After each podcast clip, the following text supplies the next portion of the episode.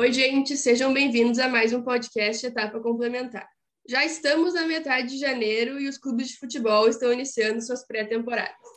Reapresentação do Inter foi na terça-feira, 11 de janeiro, contando já com as novas contratações, com os jogadores que subiram da base, com alguns que renovaram o contrato, além do restante do grupo. A temporada vermelha conta com diversas competições, uma torcida que espera melhores resultados que nos últimos anos. Para falar sobre esse 2022 Colorado, convidei Emílio Papaleuzinho, vice-presidente de futebol do Inter. Então, Emílio, muito obrigada pela tua presença. Bom dia, Maria Clara. Bom dia aos demais ouvintes. Eh, eu que agradeço aí a honra de ter sido convidado para conversar contigo um pouquinho sobre o internacional. Estou à disposição. Bom, a temporada inicia com uma mudança significativa no departamento de futebol. Temos uma nova comissão técnica. Eu queria saber qual foi o perfil de treinador foi buscado pelo clube para chegar no nome do Alexander Cacique Medina? Bem, nós temos um, um, uma central de, de análise de desempenho interna no departamento de futebol. Para vocês terem uma ideia, no departamento de futebol trabalham 70 pessoas, incluindo o pessoal de assessoria de imprensa, nutrição, fisiologia, é como se fosse um segundo Inter dentro do Inter, né? Tudo isso funciona de forma autônoma ali no Parque Gigante, né?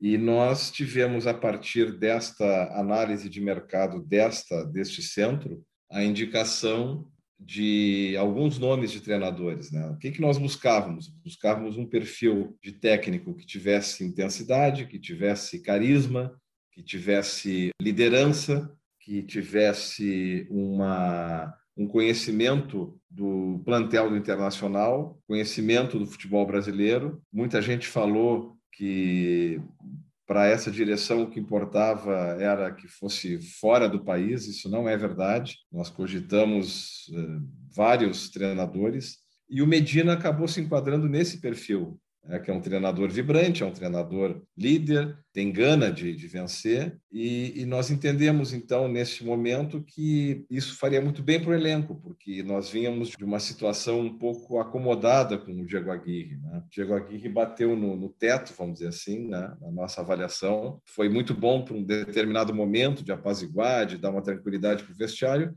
mas depois se mostrou um treinador sem nenhuma crítica, mas uma, apenas uma constatação um treinador um tanto quanto limitado no seu repertório, não é? Então nós precisávamos dar uma agitada nisso. Então chega o, o Cacique Medina com a sua comissão técnica, com preparadores físicos, com analistas de desempenho e já treinando em dois turnos. Nós estamos treinando em dois turnos, tanto de manhã quanto de tarde, de tardezinha, em razão do calor. Isso já, te, já tem feito bastante diferença. Então, o perfil, eh, resumindo, foi esse: né? um, um treinador de intensidade que gostasse de ir para cima, que gostasse de faz o primeiro gol e quer fazer o segundo, né? não se retrai. E parece que encontramos o, o nome certo. Tomara que dê tudo certo nessa temporada de 2022. Como tu falasse, os treinos já começaram e estão treinando em dois turnos, então eu também queria que tu falasse um pouco sobre como que está sendo esse início de trabalho com essa comissão técnica nova. Então, nós temos dois auxiliares técnicos, nós temos dois preparadores físicos e um analista de desempenho, completando o staff do, do Medina. Além do mais, o Inter tem um novo auxiliar técnico. Né? Em geral, os treinadores trazem o seu auxiliar técnico e o clube tem o seu auxiliar. Nós também contratamos um auxiliar técnico, que é o Cauã,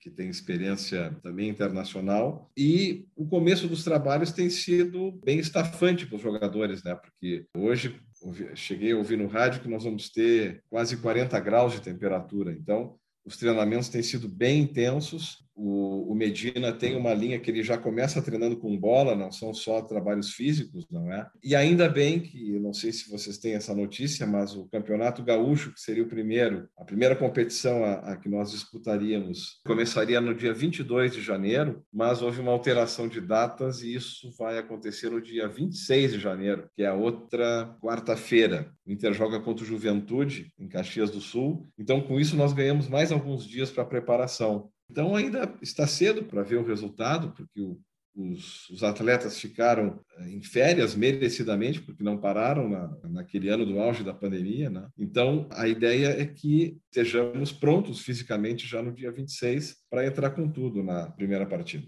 E ao longo dessas últimas semanas, o Inter se mostrou bem ativo no mercado e trouxe duas caras novas. A gente tem o atacante Wesley Moraes e o volante Lisiero, além do Keiler, goleiro que estava emprestado para a Chape e agora está de volta. Quais são as expectativas em relação a esses nomes? O Wesley, que é um, um centroavante e saiu muito jovem do Brasil, nós estamos apostando muito, se assemelha mais ou menos Wesley, o Internacional utilizava, tipo Dario, Geraldão, Flávio Bicudo, Bira, né? um centroavante de, digamos, de presença diária, né? um centroavante de ofício, como se diz, é o número 9 mesmo, tanto que a camisa dele passou a ser a número 9. Um jogador alto, forte, tem bom cabeceio e chegou à seleção brasileira, jogou com o Tite duas partidas e teve uma lesão e está recuperado, fazendo tra eh, trabalhos normais de preparação física junto com os outros atletas e nós temos uma grande expectativa, uma boa expectativa neste jogador. O Lisiero, que é um jogador que joga pelo meio, tem um, teve um destaque também no, no seu clube eh, de origem, que é o São Paulo, e também temos muita confiança de que vai dar certo, vai nos ajudar bastante. Teve o da Alessandro, que a apresentação foi ontem, não é? Que reforça o nosso time em termos de motivação. É um, é um contrato de quatro meses, ele jogará o galchão. Agora, imaginem vocês, né? Eu, se fosse jogador de futebol e tivesse meus 19, 20 anos, imagina que bacana jogar junto com o D'Alessandro no Campeonato Gaúcho, não é? Então, acho que isso aí vai ser muito bacana, vai dar uma motivação. O D'Alessandro vai se despedir da torcida colorada como não conseguiu fazer quando saiu daqui. Diz que vai fazer todas as viagens do Campeonato Campeonato Gaúcho, nós temos Erechim, nós temos Bagé, nós temos Frederico Westphalen, enfim, são vários locais em que a torcida colorada está presente, então acho que vai ser muito bacana. Mas eu quero dizer ainda que nós não fechamos o grupo, viu, Maria Clara? Nós estamos com... ainda o mercado está aberto, nós temos uma janela aberta até abril, não significa que vamos contratar só em abril, não, nada disso. O departamento de futebol está em constante vigilância no mercado. O Medina quer jogadores que sejam extremas, né, que joguem na frente, e o Internacional está buscando essas contratações. Temos uma deficiência de contratação com a saída do Renzo Saravia na lateral direita. É preciso contratar um lateral direito. É uma posição que não é fácil no futebol brasileiro. E nós estamos com um, é, uma realidade econômica delicada no internacional, né? todos sabem. Então não é fácil chegar e vencer um duelo numa perspectiva de contratação. Nós não temos condições de colocar dinheiro é, na frente. Nós só podemos fazer negócio trazendo os jogadores com, com salário salários competitivos, mas colocar valores para buscar talentos é difícil. Então, o departamento de futebol está usando de muita criatividade para fazer as contratações. Mas tudo isso para dizer que nós apostamos naquilo que já contratamos, mas não paramos por aqui, nós ainda vamos reforçar o grupo.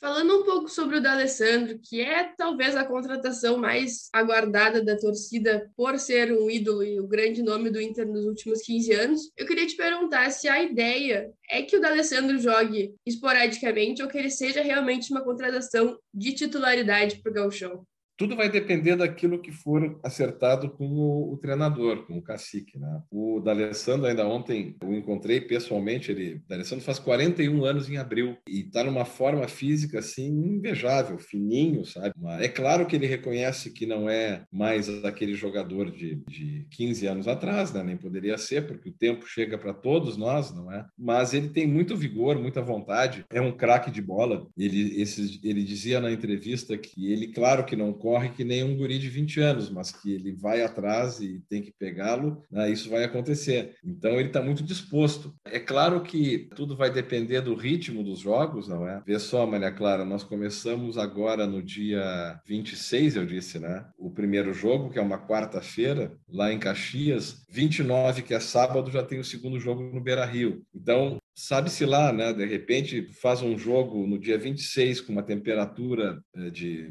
40 graus, né? embora na serra de noite não, não seja comum isso acontecer, mas enfim, é, dá um desgaste natural e, obviamente, a, a, recomposição, a recuperação de um atleta de 40 anos é diferente de um de 20, de 21. Mas a expectativa é que o D'Alessandro esteja à disposição do, do Medina e que jogue, é, se não todas, a grande maioria das, das partidas do Campeonato Gaúcho. Esse é o plano.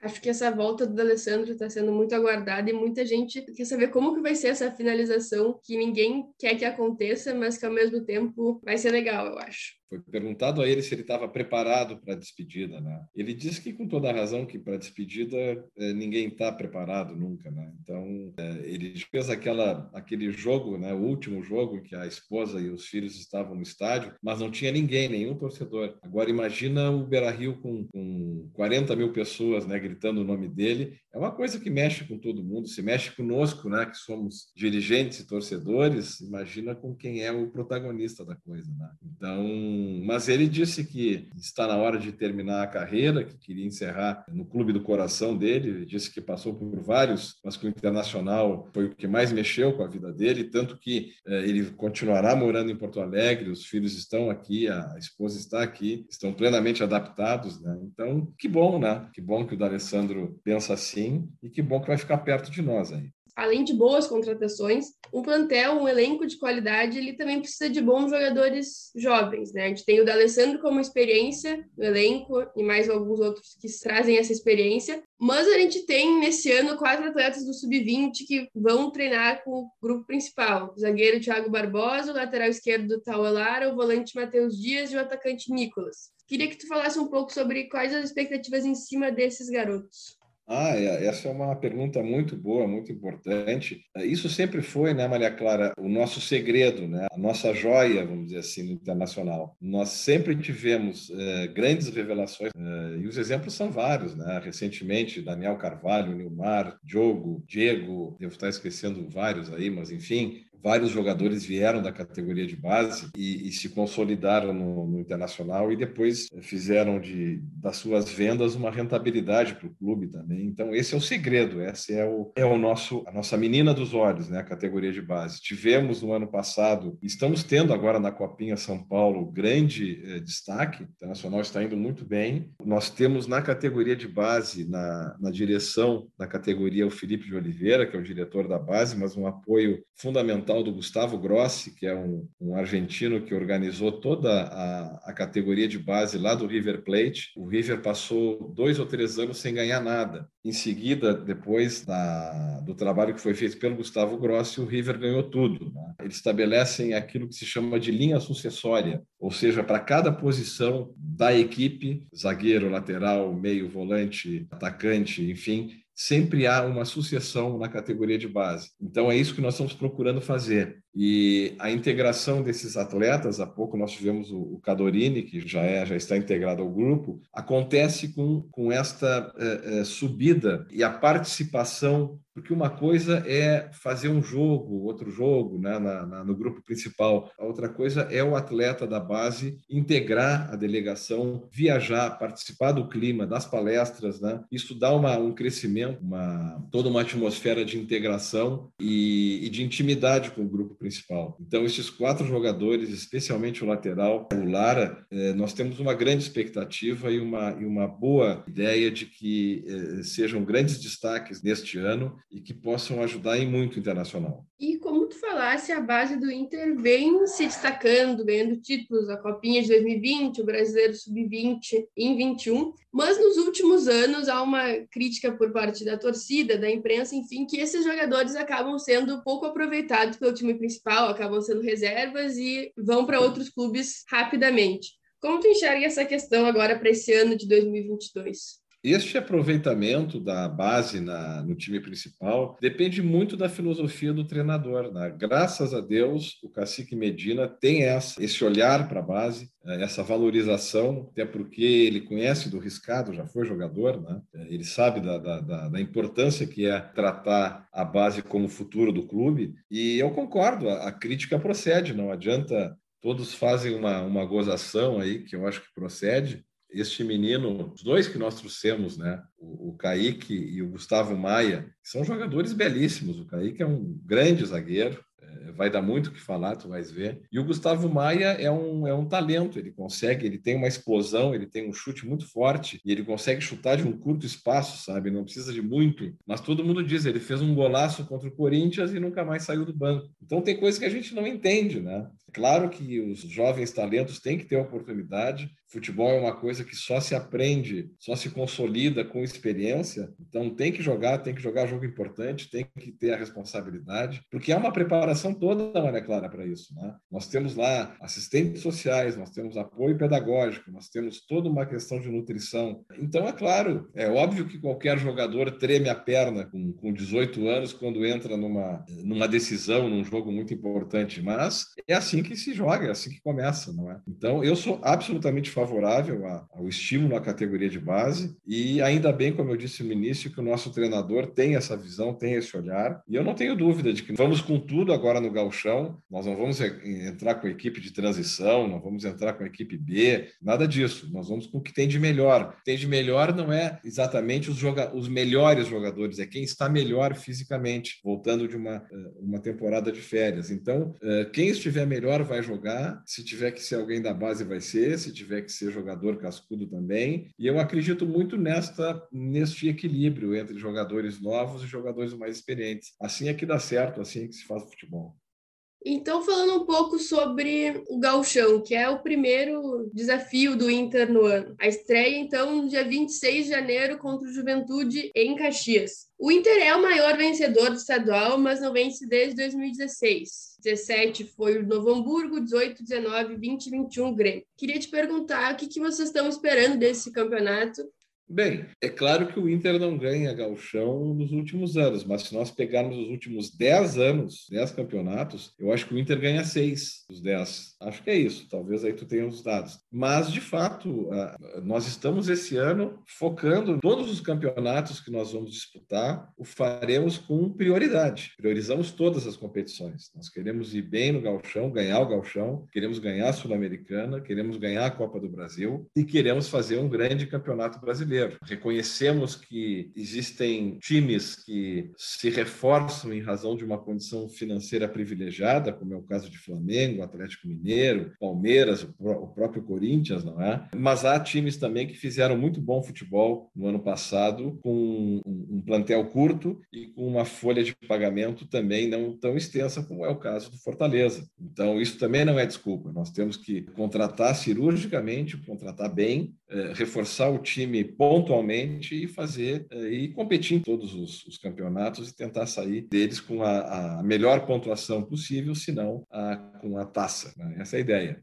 Então, depois do Gauchão, o ano continua com a Copa do Brasil, a Sul-Americana e o Brasileirão da Série A. Eu queria te perguntar se o Departamento de Futebol está confiante em fazer boas participações nessas competições e quais os objetivos que foram definidos e que são esperados para esse ano de 2022. Bom, como eu te disse, estamos pensando grande. Né? A torcida colorada é credora de, de canecos, de taças, né? de faixas. É, isso é uma situação que eu, eu não aguento mais também, porque, puxa vida, nós tivemos. Olha que loucura no ano passado, nós terminamos um campeonato brasileiro em segundo lugar e outro em décimo segundo, né? no mesmo ano. Perdemos recentemente uma Copa do Brasil no, no na final para o Atlético Paranaense. Enfim, então, eu, no toda a torcida colorada, eu estou cansado do quase, né? Do... Então, está na hora da gente dar uma resposta em campo, está mais do que na hora de, de, de começar a, a vencer os campeonatos de novo. E, claro, veio o galchão, a ideia é fazer um super galchão, ganhar a taça, entrar... Nós começamos antes na, na Copa do Brasil, porque não nos classificamos na Libertadores, então quem, quem não consegue se classificar na Libertadores entra em fases anteriores na Copa do Brasil. Uh, mas vamos jogar com muita seriedade, com muita dedicação, todas as competições. E, e o mais importante, essa comissão técnica que chegou, a gente sente a, a vontade de... Eles querem fazer o, o grande trabalho da vida deles, né? Internacional. Então, isso é muito importante. Esse sentimento de, de, de, de, desejo de vitória é muito importante. E essa comissão técnica está entrando com esse perfil, e é que eu acho que vai acontecer. Eu acho que, repito, eu dei uma entrevista a um, a um jornal no final do ano dizendo que 2022 seria bem diferente de 2021,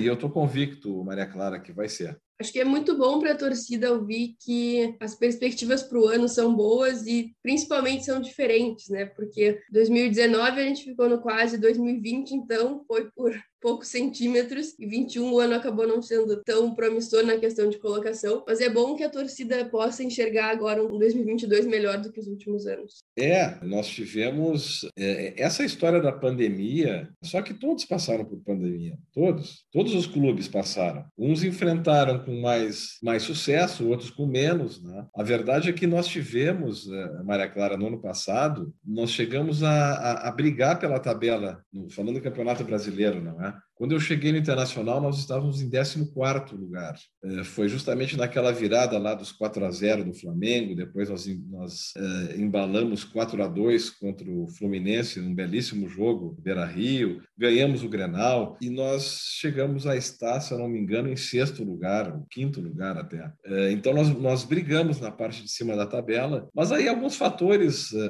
acabaram por, digamos assim, limitar a nossa, a nossa atuação em campo, não é? Houve o problema lá da seleção uruguaia com o Aguirre, que eu acho que tirou o foco, aquele famigerado áudio lá do Paulo Paixão, que a gente tentou fazer de tudo para blindar o pessoal, mas sempre entra né? Sempre fica na cabeça do jogador aquilo e acaba desmotivando. Nós fizemos uma super mobilização para aquele Grenal que foi comemorado como se fosse uma final de campeonato e realmente para nós foi. E aí depois daquilo parece que é, o time congelou, o time se deu por por mais que eu pessoalmente tenha tentado mobilizar, por mais que o presidente Alessandro também, o Paulo Brax, que é o diretor executivo, tenha feito de tudo para mobilizar os jogadores, nós não conseguimos, o treinador também não conseguiu. A verdade é que quando o Internacional estava brigando pela parte de cima da tabela, eh, os outros times começaram a prestar atenção em como, em como nós jogávamos, né? E, e ficou, digamos assim, fácil enfrentar o Internacional. Então, todas essas coisas acabaram por contribuir para uma certa estagnação e nós tivemos uma descendente no final do ano, terminamos em 12 segundo. E nós aprendemos a lição, nós temos que ter uma comissão técnica, como eu disse, vibrante, com um repertório que seja capaz de eh, inovar dentro do, do jogo, quer dizer, começa jogando de um jeito, se não dá certo, muda, não é? Então, tudo isso nós precisamos ter e vamos ter, estamos tendo agora com a chegada do Medina. Eu estou muito confiante no trabalho dessa comissão técnica, do ponto de vista técnico, do ponto de vista de repertório, do ponto de vista físico, ah, eu acho que nós vamos surpreender. E é com esse espírito que eu estou é, chamando o torcedor colorado, nós precisamos, pode vaiar, mas é, é o que eu digo para alguns amigos meus, né? O pior não é nem o gremista, o pior é o colorado corneteiro, né? Quer dizer, deixa o time entrar em campo, deixa jogar, para depois vaiar, né? Não, para que vaiar o Moisés? Tem uma performance, os números muito bons. Né? É o terceiro lateral esquerdo do Brasil, por incrível que pareça, pouca gente acredita nisso, em performance, não é? Então, deixa o time jogar, deixa o time desenvolver, porque a vaia não motiva. Né? Obviamente que a vaia não motiva. Então, torcedor é para torcer. E aí, se caso der errado, aí a responsabilidade é minha, tem problema nenhum. Mas vamos dar uma, um voto de confiança para essa comissão que está iniciando o trabalho, vamos dar um voto de confiança para a diretoria. É o segundo ano dessa gestão, vamos apostar que as coisas podem ser melhores. E nós estamos trabalhando para isso, Maria Clara. Tudo que nós estamos fazendo é para o bem do clube, estamos contratando com responsabilidade, não estamos fazendo loucura, porque senão é o seguinte: muito criticaram o Internacional pela demora nas contratações. Muito bem, aí tu te colocas no meu lugar. Né? Eu sou dirigente, eu contrato um treinador que se apresentou há, uma semana atrás. Só que antes dele eu contrato oito jogadores, sem consultar o treinador. Bom, aí de quatro ele não gosta. O que, que eu vou fazer? Nada. Né? Ele é o treinador, ele tem o comando técnico, não vai nem escalar os jogadores. Então, é óbvio que esse trabalho tem que ser desenvolvido em paralelo ao treinador, com a, a, as informações que ele quer, com as indicações que ele faz eventualmente. Então, quando nós terminamos o ano, nós tínhamos uma carência na lateral direita e uma no ataque ataque. Por quê? Tinham saído Saravia, tinha saído o, o Vini Melo, vendido, atacante lateral direito.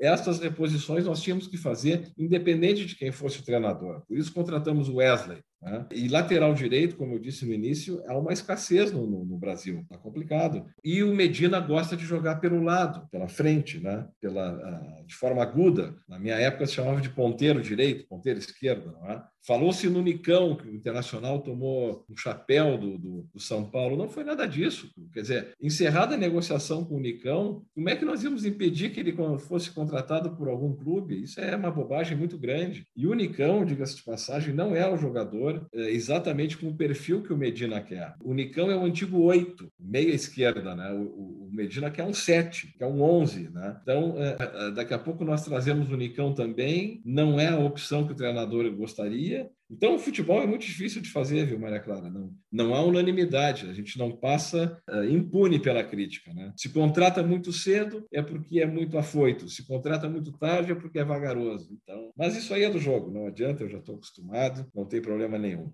É, acho que nunca vai ser uma unanimidade. Tu pode trazer o craque da Copa do Mundo, que ele vai ter gente que vai dizer que é muito caro, vai ter gente que vai dizer que não vale a pena, né? É, e deixa eu dizer outra coisa para ti também, vocês que estão começando aí nessa área. No Rio Grande do Sul, especificamente, nós temos uma rivalidade polarizada Grêmio Internacional. Nós temos quatro veículos de comunicação, empresas hoje, é? A RBS, a Guaíba, a Pampa, a Bandeirantes. E temos, partindo do princípio que, é, tu sabes, né, Maria Clara, que em 1969, no auge da, da repressão da ditadura militar no país, uma das vozes que mais se levantava contra a ditadura fazendo oposição era justamente dos jornalistas. Não? E o governo militar se encarregou, em 1969, de editar um decreto que estabelecia a regulamentação da profissão do jornalismo. Isto foi considerado mais tarde como uma interferência na, na liberdade de expressão, e, a, e muito se discutiu sobre a necessidade de quem atuasse como eh, jornalista, né, se tinha necessidade de ter o diploma ou não. E o Supremo Tribunal Federal, alguns anos atrás, eh, formou a convicção de que não precisa. Então, o que, que acontece? Hoje, e talvez vocês sofram muito com isso, porque hoje qualquer pessoa escreve no jornal, né? qualquer pessoa vira blogueiro, qualquer pessoa vira youtuber, não é? Então, nós temos aqui no jornalismo esportivo um fenômeno que são essas quatro emissoras, são empresas, e mais um número imponderável de, de outras pessoas que têm esses veículos próprios, né? tem um notebook e uma inserção, e acabam se tornando, aspas, jornalistas. E foi-se a época que o jornalismo esportivo era apenas a notícia e o fato. Agora é o sensacionalismo, muito porque as pessoas, em geral, há uma camada da população que vibra com isso, não é? O torcedor espera do diretor um, aquela história de entrar com os dois pés na porta do vestiário, preferência que dê um soco na cara do, do diretor de futebol, do time adversário. Tem esse folclore todo. E futebol não, não se faz mais assim. Mas o trabalho é tão intenso do jornalismo esportivo, aqui eu estou considerando o, o, gênero, tá? o, digamos, o geral. Meu telefone não para um minuto com as perguntas mais variadas que tu possa imaginar, porque há necessidade de cobrir a pauta. Tá? É, há uma emissora que trata 24 horas apenas de Grêmio Internacional. Imagina essa época que não tem jogo. Tu não faz ideia do que eu recebo de mensagens diárias, de tudo quanto é lugar, de todas as pessoas que tu possa imaginar que estão nessa área, e com perguntas assim que são do arco, né? É muito fácil a, o determinado jogador, determinado dirigente, ser, de certa forma, fritado pela imprensa em geral, porque tem esse apelo de sensacionalismo. Quer dizer, não são todos que que fazem perguntas é, propositivas, como tu estás fazendo para mim, quer dizer, quais são os planos, o que que acha? É, não, é aquele negócio, vem cá, o fulano de tal realmente brigou com o fulano de tal, né? Então, é, vira uma espécie de, de tabloide, né, de panfleto, e acaba isso, de certa forma, manchando a categoria do jornalista como um todo, quando nós sabemos que existem grandes profissionais, grandes jornalistas que fazem o trabalho de forma séria e responsável. Estou desabafando é. aqui, né? É, a gente está num momento que a imprensa, não só esportiva, mas no geral, está muito desgastada, né? Porque a gente tem pessoas que estão se dizendo jornalista e assinando como, e que com isso jogam a profissão inteira para baixo. Né? É um momento muito complicado, a gente discute isso faculdade, enfim, e é uma questão que a gente está tendo que aprender a conviver, mas não é fácil. Não, não é fácil. O que eu quero dizer é que não é só no jornalismo esportivo que isso acontece, é o jornalismo em geral, né? político, né? sobretudo, casos com tal e qual político e que só dão um tipo de notícia, é, digamos, para este lado, para aquele lado. Então está muito ruim, está muito ruim. É, eu acho que, no geral, nós que já tivemos eu vou citar alguns jornalistas esportivos aqui, tipo Rui Carlos Osterman, Lauro Quadros, o próprio Paulo Santana, Cid Pinheiro Cabral. É, puxa vida, tanta gente boa, não é? E Hugo Amorim, enfim, vários, né? e hoje eu acho que nós perdemos bastante, sabe? Eu acho que o nível caiu muito, muito. E, enfim, é, e aí são vários os fatores, né, Maria Clara? Eh, se sabe que, que um jornalista hoje, se ele tem um blog, que ele consegue tais e quais acessos, ele ganha muito mais do que se estiver empregado numa emissora uh, estabelecida há anos, não é? Nós sabemos que jornalistas que fazem assessoria de imprensa de clube de futebol também são melhor remunerados do que os que estão inseridos nos meios de comunicação tradicionais. Então, acaba se nivelando eh, por baixo em razão da, da, do salário, que passa a ser aviltante, não é? E toda essa realidade aí que eu acho um pouco torta, né? Mas, enfim. É uma questão bem complicada.